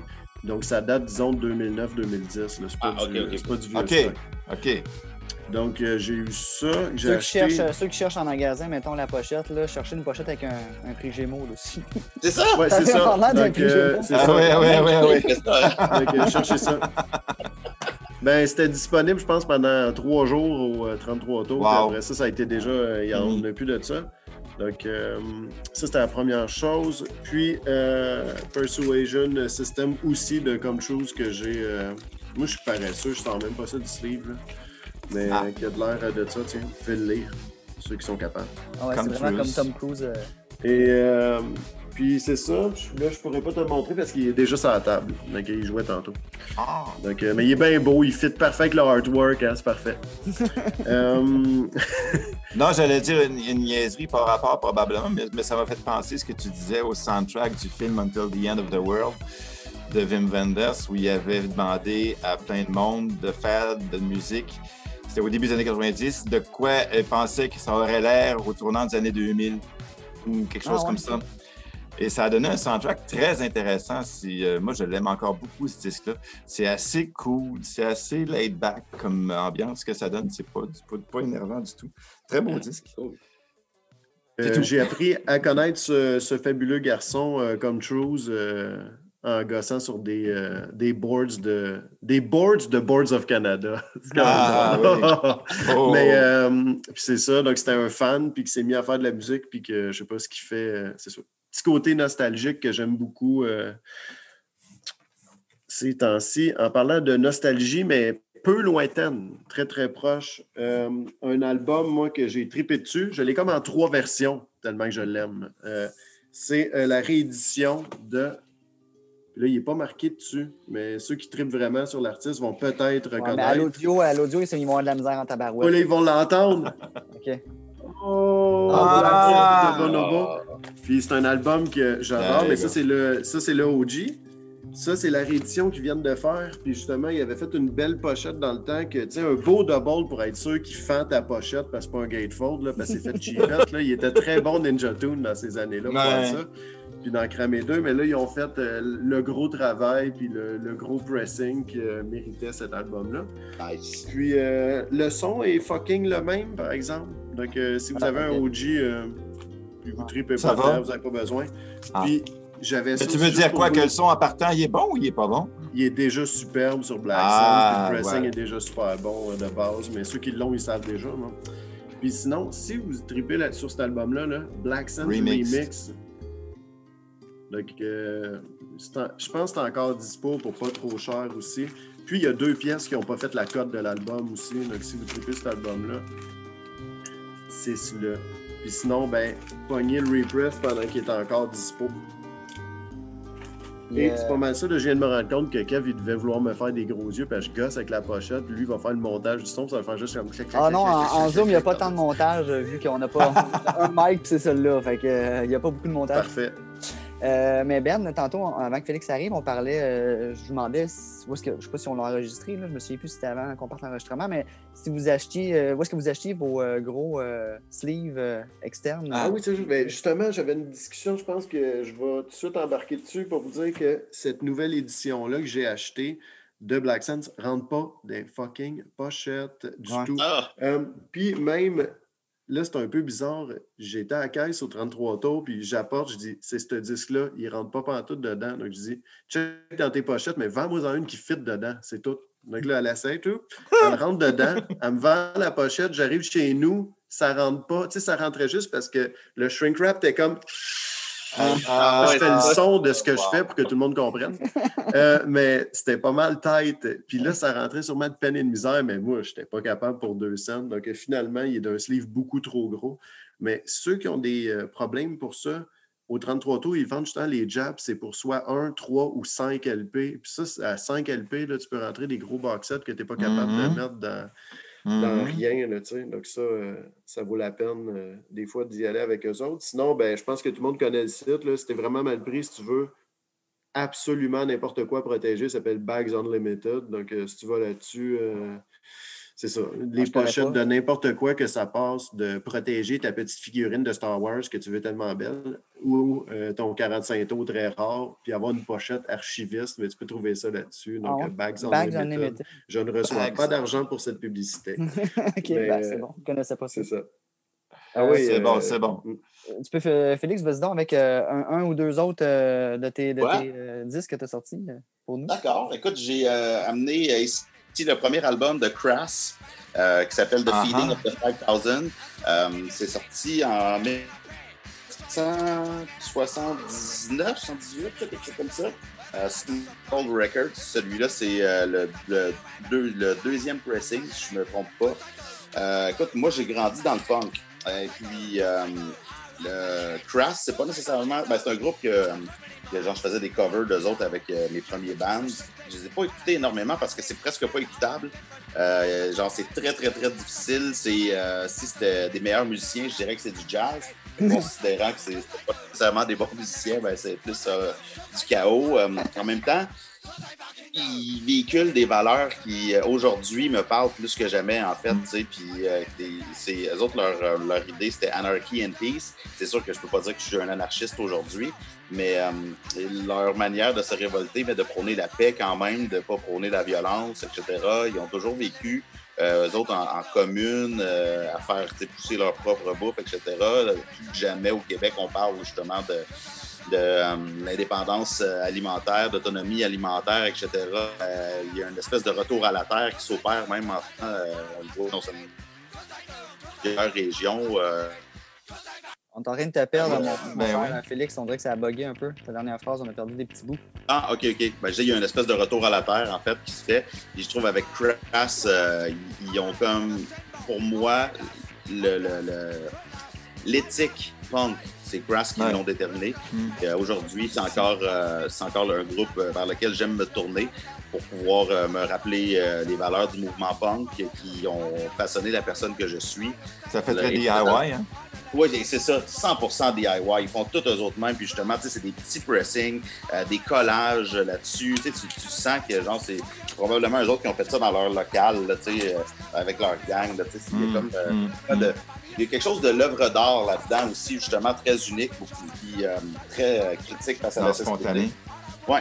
Puis il y a plein, plein, plein de classiques là-dessus, comme Punk is Dead, euh, comme Do the Hours of Living, comme Fight Wars, Not Wars, puis etc. comme tous les plus grands classiques de Crash sont là-dessus. The Feeding of the 5000. Je suis bien, bien fier d'avoir une édition originale early de, de ce disque-là dans ma collection. Cool, cool, merci bien. Un autre, avant d'aller. oui, monsieur.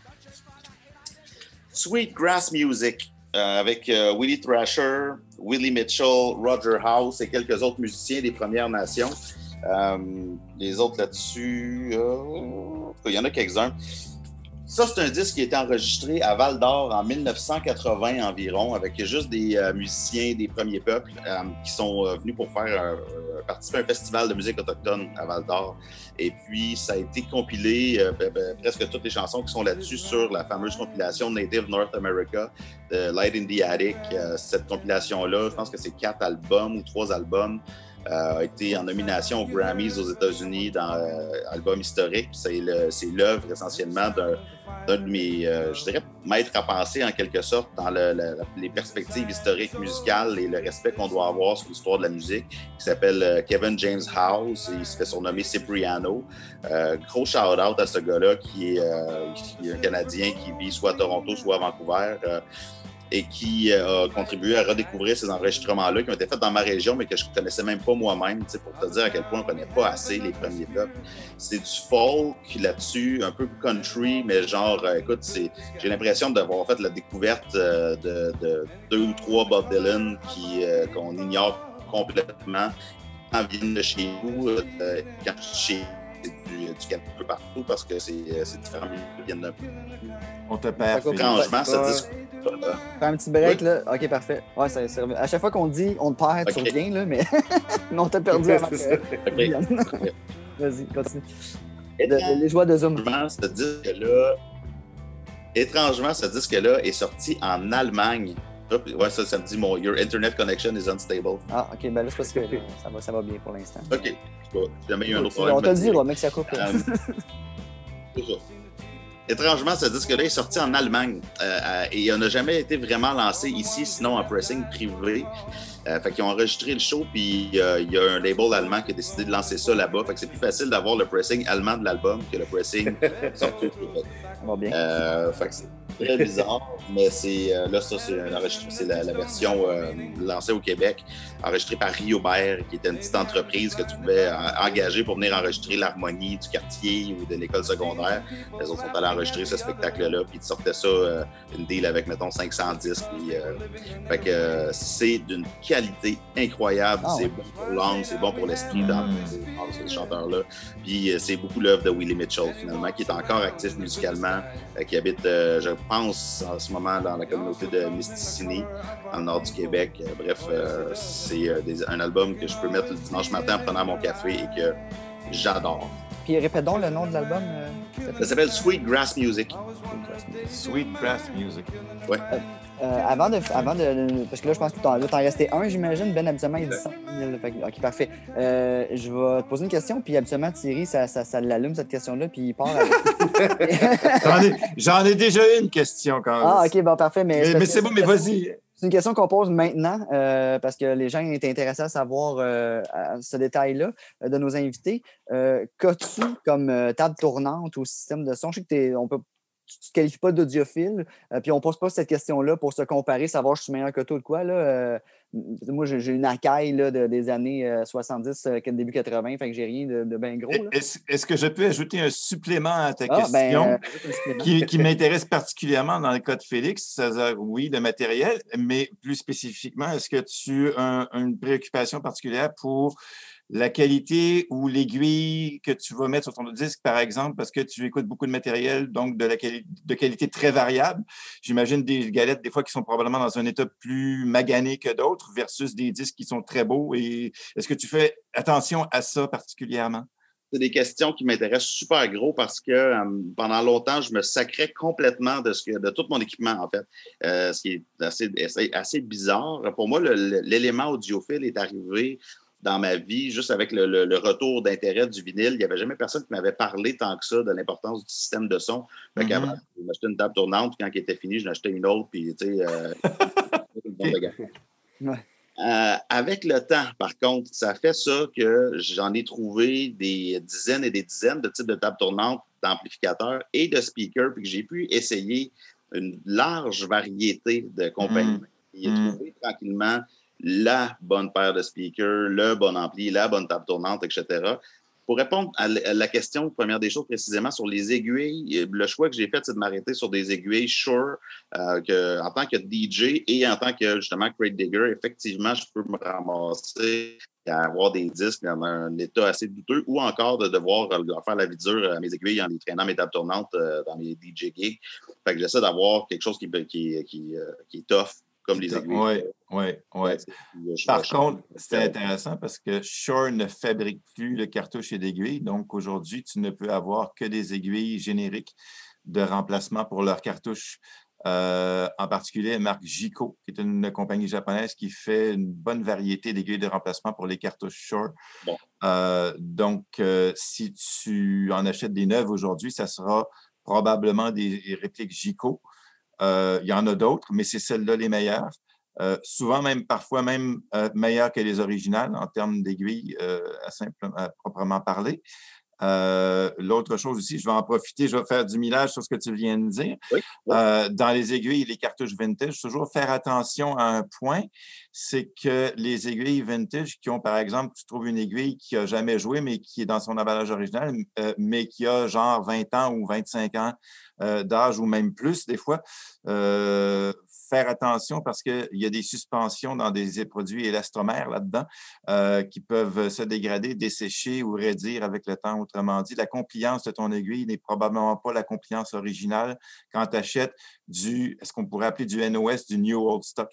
Ouais. Donc, juste faire attention, je tire votre attention sur ce point-là là, quand vous, pour revenir à la question des ouais, ben euh, c'est intéressant d'aller, par exemple, peut-être plus intéressant d'aller vers des copies GICO pour les aiguilles de remplacement pour les cartouches Shure que des supposément nouvelles vieilles aiguilles. Oui, c'est ça. qui sont encore sur le marché. Qui sont encore sur le marché, il y en a beaucoup mm-hmm. parce que Shure en a fabriqué énormément et ça a été extrêmement populaire. Donc, il y a tout un marché, un aftermarket là, des, vieilles aiguilles.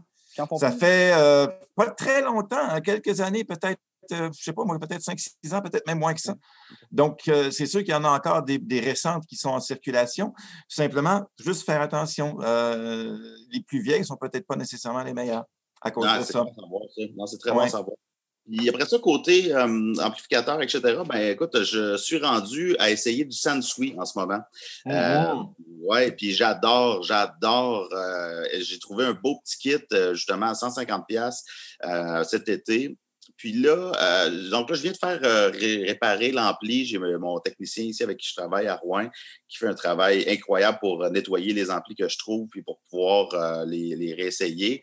J'ai réussi à me trouver une table Sansui et des speakers Sansui. Fait que là, j'essaye tout ça. Mais là, j'ai un coup de cœur incroyable pour des speakers Avid que j'ai trouvé des Avid des années 70 ça sonne, ça n'a pas de bon sens que je Mhm. mette autant Mhm. du. Écoute, que je mets Kendrick Lamar euh, là-dessus avec des grosses basses ou que je mette des trucs euh, des années 70 ou du jazz, un premier pressing euh, Capitol de, euh, de Kind of Blue de, de, je veux dire de Marvin Gaye, de Miles Davis. C'est la qualité Ouais. de ces speakers-là. J'ai l'impression que je pourrais mettre à peu près n'importe quel ampli. Euh, c'est une jouissance totale chaque fois. J'aime, c'est très bon. J'aime bien ça que tu viens de dire ça parce que euh, je voulais parler de ça aussi.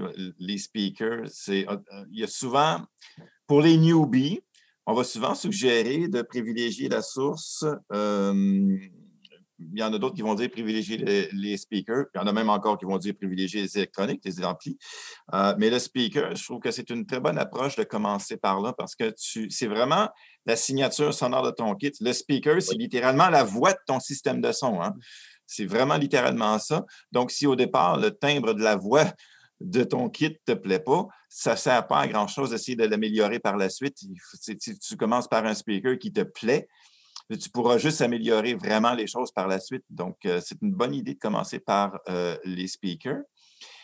Par contre, je vais faire une nuance là-dessus, étant donné qu'on parle spécifiquement de vinyle. euh, privilégier la source, c'était moins important à l'époque où, mettons, le CD était quasiment roi et maître parce qu'il n'y avait pas la question de la préservation du médium.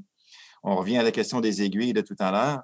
Un, un vinyle, s'il est joué dans des mauvaises conditions sur une aiguille euh, qui est, par exemple, finie, scrap, euh, ou, ou, ou que la, qui, a, qui a été très Une mal installée. laboureuse.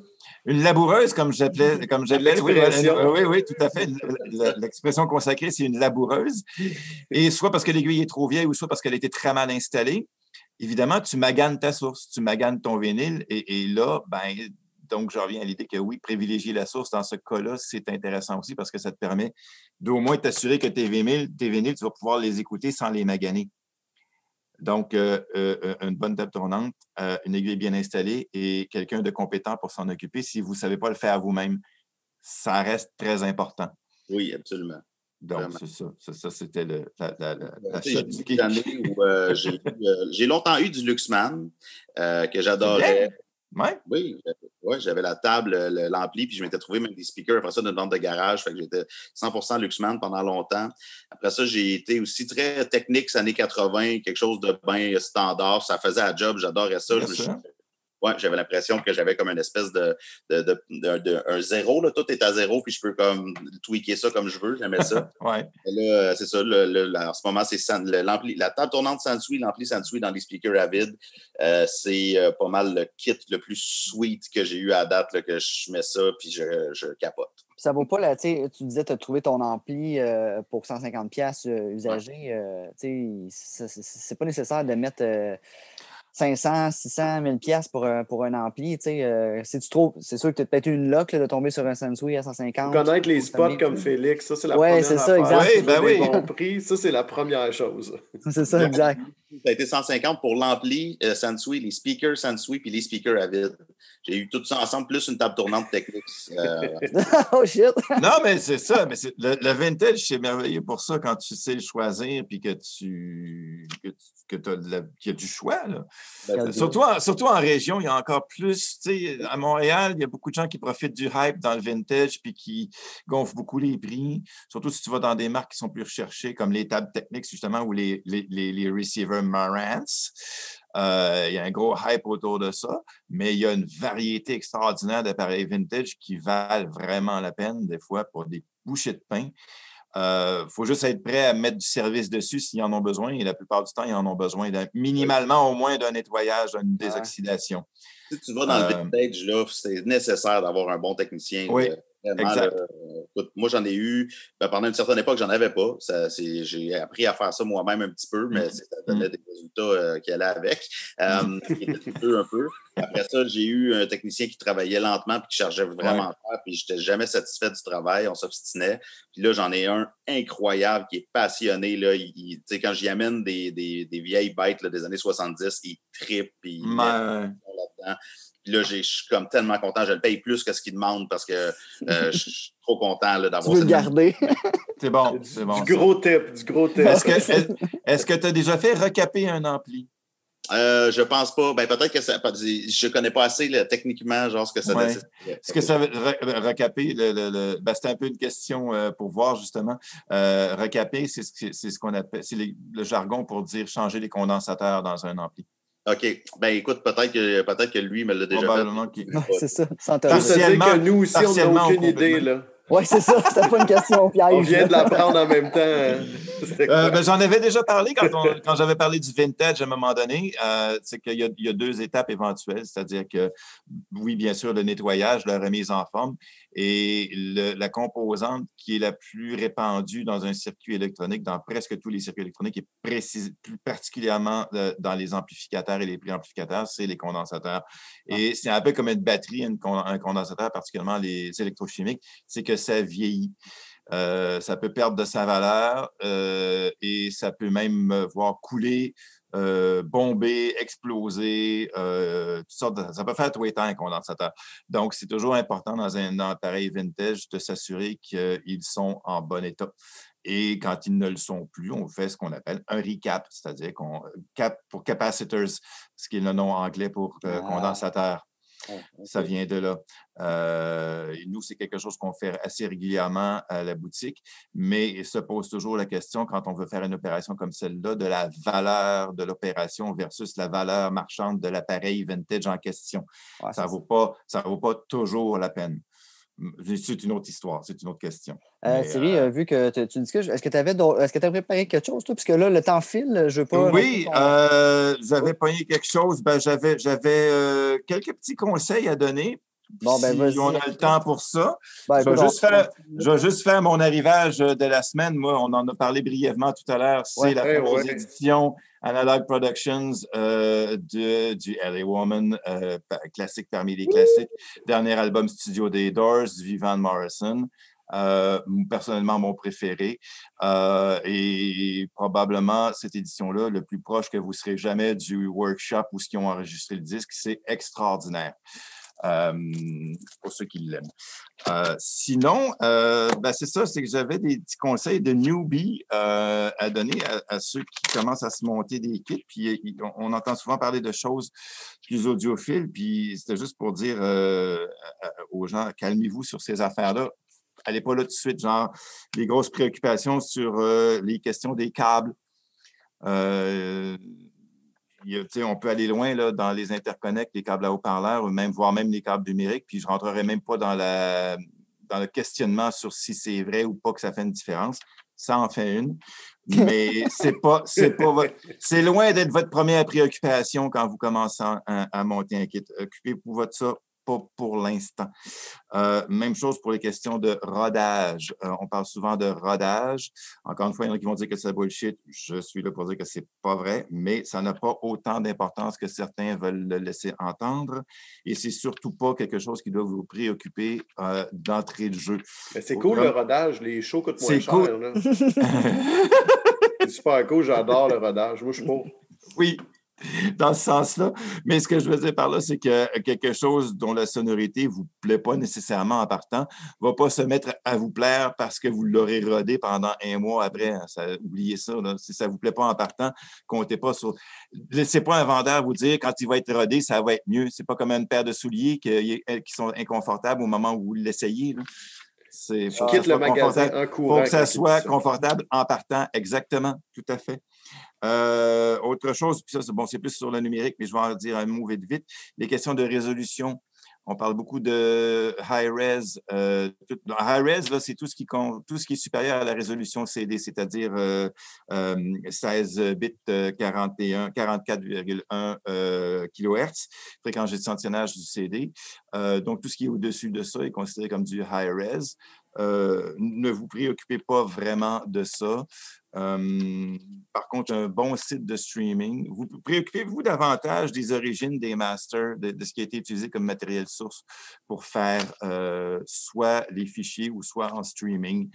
Euh, donc, euh, ça, c'est un autre conseil. Pour les tables tournantes, ben, j'ai déjà fait un il n'y a pas longtemps, il y a deux épisodes, j'avais parlé, on avait commencé à parler de comment choisir une table usagée. Euh, les accessoires aussi, pas virer fou avec ça, les histoires de clamp, de poids ou de maths très spécialisés, euh, c'est toujours intéressant, mais gardez ça pour plus tard. Gardez ça pour quand vous aurez un kit vraiment un peu plus avancé avant de commencer à vous préoccuper de ce genre euh, d'accessoires-là. puis c'est, en gros, c'est pas mal ça. Le dernier, moi, je voudrais un sondage là-dessus. D'ailleurs, on devrait faire un sondage sur la page Facebook, genre qui utilise un clamp? C'est ah. ce genre de choses indiscrètes, j'aimerais savoir. Ben, oui, moi, puis en plus. Là-dedans, moi, je mets le disque, puis je mets un aiguille, puis ça joue. Là. Un clamp, c'est bien, mais c'est ça a une utilité puis ça a un usage. tu ne mets pas ça n'importe où, n'importe comment non plus, les gens en partant. la raison principale pour laquelle les gens vont vouloir un clamp, c'est souvent pour corriger ou essayer d'améliorer des petits problèmes de gondolement sur des disques qui ne sont pas parfaitement plats. Euh, ça, c'est la première raison. Il y en a d'autres, mais c'est là qu'on n'ira pas tout de suite. Euh, qui sont les questions de couplage avec le plateau, j'en ai déjà parlé, mais bref. Euh, la dernière affaire que je voulais préciser, on a parlé des haut-parleurs tout à l'heure, que c'est bien de commencer par là quand vous commencez à vous monter un kit. Euh, deuxième chose très importante par rapport au parleur, on ne le dira jamais assez, c'est l'emplacement dans la pièce. Euh, si vous avez des haut-parleurs de type bookshelf, entre autres, euh, autant que possible, munissez-vous de pieds directement par terre ou dans un meuble. Ce n'est pas une très bonne chose. Vous n'aurez pas un très bon rendu et, et, un endroit dans la pièce où le haut-parleur sonne bien. Oui, tu, je te vois regarder les tiens. tu, les déplaces quand tu, tu, les déplaces quand tu écoutes ça très bien. J'espère que tu as un marquage au sol pour le, pour le bon emplacement. C'est ça. C'est ben mis tape à terre. Ben oui, Excellent. on vient juste de finir le plancher. Ça, moi, j'ai sorti mon charpie. Ouais. fait une coche. Tablon va être content. Et après ça, euh, je me suis préparé un lit sur le divan. mais non, c'est pas une bonne idée, là, ça. On ne va pas faire ça. C'est pas, pas si important. Moi, ils sont proches de la vérité. C'est pas grave. Non, mais... Il me faut juste beaucoup de disques. Moi, l'équipement, ça ne me dérange pas. C'est correct. C'est correct, c'est correct. Je dis juste que tu vois, tu les déplaces, tu les laisses pas contre le mur déjà pour les écouter. Hum, c'est hum, déjà, hum, déjà une bonne. C'est parfait, ça. C'est parfait. Ah, Après ça, si tu veux faire un marquage, bah, je sais pas. On va peut-être te bouder pendant jusqu'au prochain épisode. Euh, c'est bon ce que, tu, ce que tu viens de dire. Tu conseilles parce que tu sais. Mais l'emplacement, juste finir là-dessus, je vais insister. L'emplacement des haut-parleurs que le haut-parleur soit adapté à votre pièce en termes de dimension et, trouver un bon emplacement dans la pièce, c'est fondamental. On parlait tout à l'heure que c'était la voix de votre système. Ben, la voix, ne sortira pas bien si votre haut-parleur est garoché n'importe comment dans la pièce. C'est juste ça. Parfait. Ben, en fait, je voulais juste dire, euh, par rapport à ce que tu viens de dire, c'est que euh, moi, ça fait pas longtemps que j'ai commencé, puis, tu sais, euh, rapidement, je me suis intéressé avec le, groupe Passion Vénile ou avec Ben ou avec toi ou avec peu importe. Rapidement, on peut être pas dépasser, mais sentir qu'on n'est pas là où est-ce qu'on voudrait être parce que j'ai pas le clem, j'ai pas ça. Ben, il m'a passé ses câbles, ben, il m'a prêté ses câbles. Ouais, il a posé chez moi des câbles. Comparativement à mes câbles. Ah, euh, c'est pas là, j'ai pas la bonne affaire. Mais non, t'es pas là, mais c'est ça. Pour prendre ça relax un peu. Je pense. Ben moi, je vais donner mes câbles à Kev. À ce mais je n'ai plus de dans ce cas-là, à ton, à ton, euh, là où tu es en ce moment, c'est exactement une illustration de ce que je disais tout à l'heure. Il ne faut pas mettre ta charrue avant les bœufs. Tu commences pas à te préoccuper d'histoire de câbles et de clamps. En ce moment, ce n'est pas le moment. Tu n'es pas rendu là.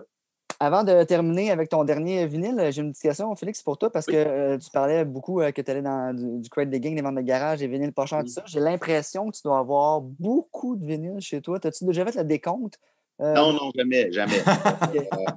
puis il fut une époque où c'était pour ne pas, pour pas faire peur à ma copine. Et puis maintenant que je suis single, mais, c'est pas à cause de ça qu'on s'est On fait pas de relation. on voulait tout aller voir sa page Discogs. Là. Les, 2500. Là. Écoute, non, j'ai du stock, j'ai du stock. Euh, j'en ai. Euh, c'est qu'il y a une partie de ma maison qui est réservée à en vendre, en fait. Euh, j'ai une petite boutique dans ma cave, essentiellement, qui on vend souvent sur Internet, quand même pas mal. avant, ça s'appelait Rancheros Records. Là, c'est rendu que ça s'appelle Orangeade Pop Shop. On vend autant du du vêtement que du euh, vintage, que du ah vinyle. Ouais. Euh, j'ai même mon coloc, c'est mon partner là-dedans. Fait que, c'est comme, euh, je vends partout sur la planète, mais ça fait longtemps que je vends sur Internet. Ça fait depuis 2000, depuis que j'ai commencé à collectionner euh, plus sérieusement depuis 2005 que je vends avec. Euh, avant, c'était beaucoup sur eBay, maintenant c'est sur Discogs. Fait que, euh, puis ma collection, écoute, j'ai tellement de roulements que ça serait inutile de, de compter. Mm. J'ai du roulement toujours, puis j'ai comme compris à un moment donné aussi que ça me donnait plus rien de m'attacher tant que ça à des disques. C'est que j'ai commencé à, à, les voir, puis les revoir, les revoir passer. Fait que je il y a des disques que je ne laisserai jamais aller, c'est sûr. Mais euh, je me suis comme, euh, je, ne sais pas, j'ai une approche un peu plus tranquille par rapport à ça, moins anxieuse, plus comme genre, je vais les, je vais les retrouver à un moment donné. Oui, exact. Mais tu dois avoir quand même une collection de, disons, de base à laquelle tu ne veux pas toucher, que tu dis ça. Oh, ben oui, c'est ça, exactement. J'ai une boîte de 45 tours euh, là, qui, il y a comme dedans peut-être une centaine de 45 tours que c'est sûr auxquels je ne veux jamais toucher. Ça va être des années à les trouver, puis ils valent, ils valent minimum 100 pièces pièce là. Fait que c'est comme ça. C'est mmh. que euh, je fais attention à, cette boîte-là particulièrement. Mais mmh. euh, écoute, après ça, des 45 tours, j'en ai un meuble au complet juste de 45 tours. Fait que je ne me, lancerai jamais dans le décor de ça. Non. Parenthèse, euh, j'ai pris la collection à mon père, une petite collection de boire qui avait, il y avait des 45 tours et des vinyles là-dedans, des LP. Puis il y avait, il y avait le, celui qui valait le plus cher dans toute sa collection, dans sa petite collection, c'était un 45 tours de Aline. Ah, la chanson Aline. Ah ouais? Oui, ben, sur Discogs. Celui qui valait le plus cher sur Discogs. Mais je pense que ça se vendait genre 50 quelques piastres pour un 45 tours. Mais le monde du 45 tours, c'est vraiment un autre monde en plus. Ouais, nous autres, on ne connaît pas trop ça. Là. Moi, j'ai été voir sur ton Moi non plus. Euh, qui est plus euh, up-to-date, mais qui est très cool. Vente de garage, ouais, je suis allé ouais, sur vente de garage, puis en tout cas, il y a plein d'histoires d'affaires de fun. Euh, moi, j'aime bien ça. C'est complètement fou parce que, tu sais, c'est vraiment un gros marché marché de DJ et de collectionneurs internationaux euh, qui payent des sommes complètement débiles pour trouver les 45 tours les plus mm. De soul, de garage, de mode, de psychédélique, de tous ces styles-là, de rockabilly, euh, de surf. Puis c'est tous des trucs que j'ai puis que j'ai collectionné énormément. Euh, fait que ce monde-là, il n'y a pas eu de revival dans le 45 tours. Il n'y a personne ou presque qui achète du 45 tours euh, en ce moment. mais moi, ça me fait triper parce que j'étais déjà dans ce monde-là. Le vinyle est redevenu à mode, mais pas cette partie-là. Mm. Fait que je continue de faire de la découverte de 45 tours en masse sans problème, puis à pouvoir continuer d'échanger avec il y a du monde. Euh, regarde, euh, mon dernier envoi, j'ai envoyé au, Danemark, en Suède, euh, puis à Montréal, au BC. C'est un peu partout. Là.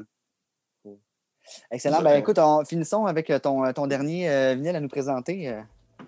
J'ai hésité parce que c'est pas, pas, facile de choisir, mais c'est Moises, Moises Somni.